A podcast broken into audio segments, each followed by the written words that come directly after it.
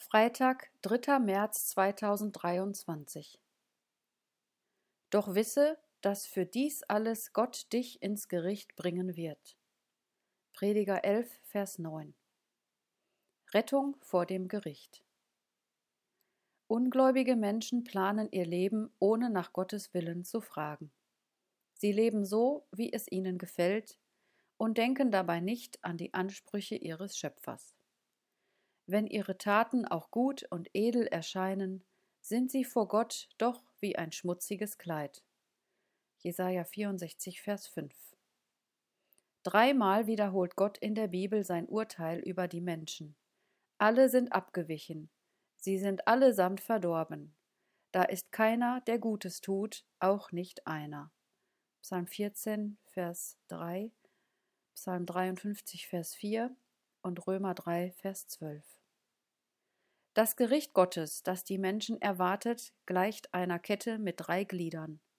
A. Der Lohn der Sünde ist der Tod. Römer 6, Vers 23. Weil sie gegen Gott gesündigt haben, müssen sie eines Tages sterben. B. Es ist den Menschen gesetzt, einmal zu sterben, danach aber das Gericht. Hebräer 9, Vers 27. Nach dem Tod werden sie vor dem göttlichen Richter erscheinen und für ihr Leben Rechenschaft ablegen müssen.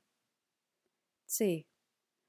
Wenn jemand nicht geschrieben gefunden wurde in dem Buch des Lebens, so wurde er in den Feuersee geworfen.